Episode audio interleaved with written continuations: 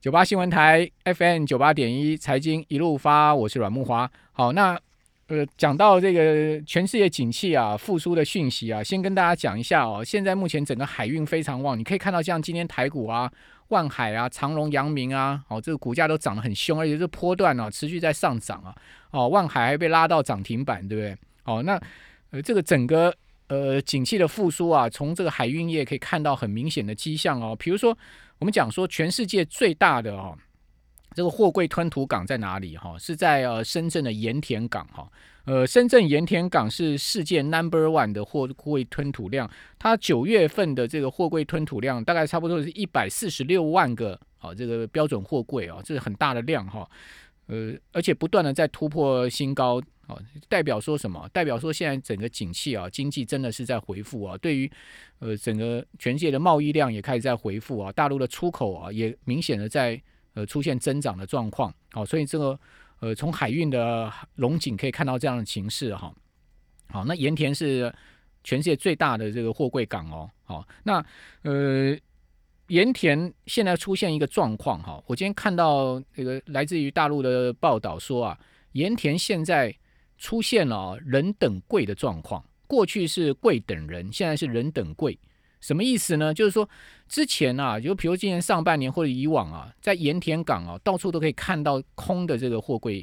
啊，那放在那个地方，闲置在那个地方，但现在是一柜难求哦，没有货柜了哦，呃，没有空柜了你就知道说现在这个人等贵啊，就是告诉告诉你说，现在目前整个市况的热络哈，好那。另外就是说，整个货柜哈也非常的缺啊，因为现在目前整个流转的这个情况变得比较缓慢啊，所以说没有空柜，那空柜也要制造嘛，对不对？那中国大陆有三大的这个货柜制造商了哈，一个是呃这个中集，另外一个是中远哦，第三个呢是新华仓哦，那其中呢以呃这个中集的。量最大哈，大概占百分之四十五啊。那中集说呢，他们现在的订单呢，已经排到明年第一季了，哦，甚至这个订单持续看望到明年第二季。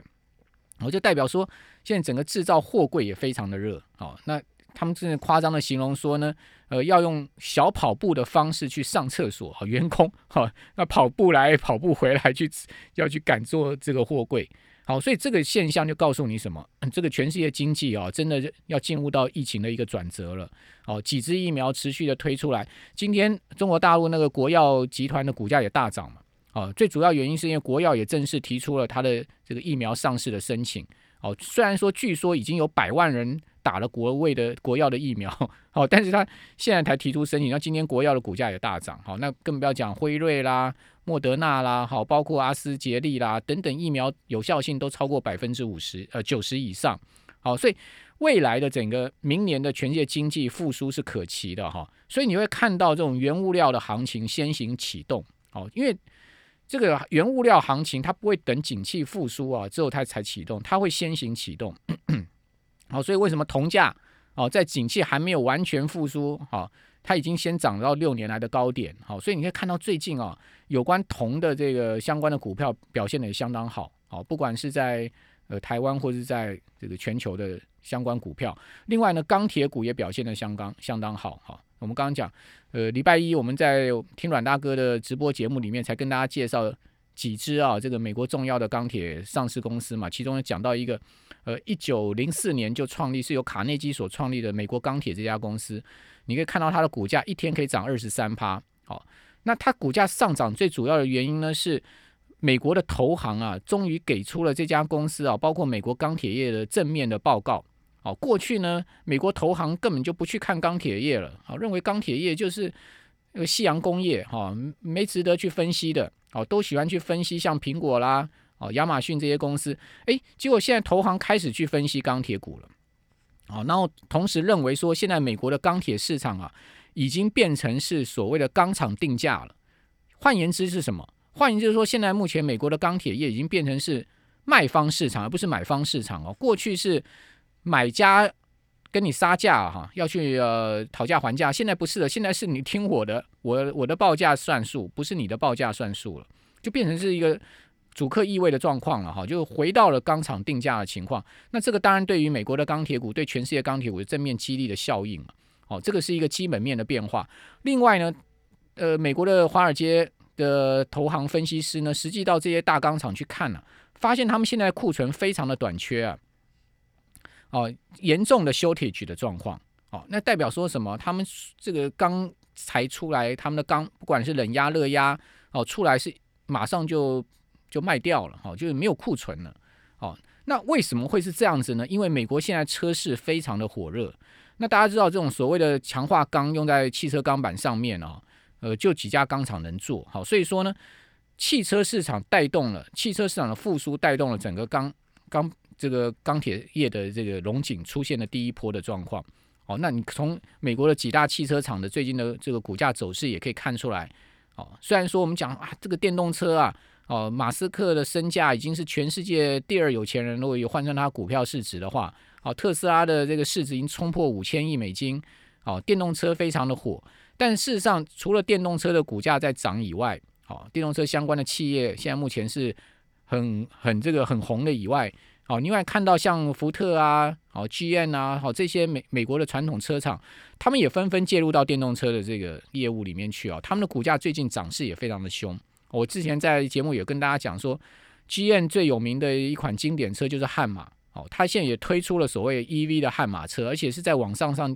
呃，刚推出就被卖光了，销售一空。哦，这个 EV 悍马车，然后 GM 呢也要全力的去发展哦未来电动车的市场，好，包括未来的自驾车加上电动车，我认为这是一个很大的一个未来的市场大饼哈。所以说，我们从钢铁到汽车，你已经看到全世界这个景气在复苏的影子非常的明显。好，那景气复苏呢，当然。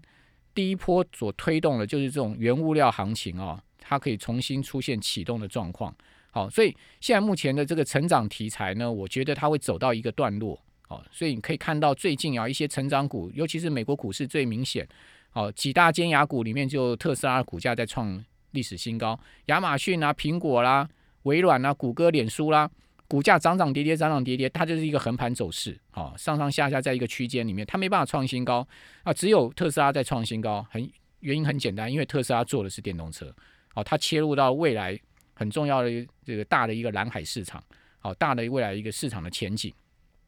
好，那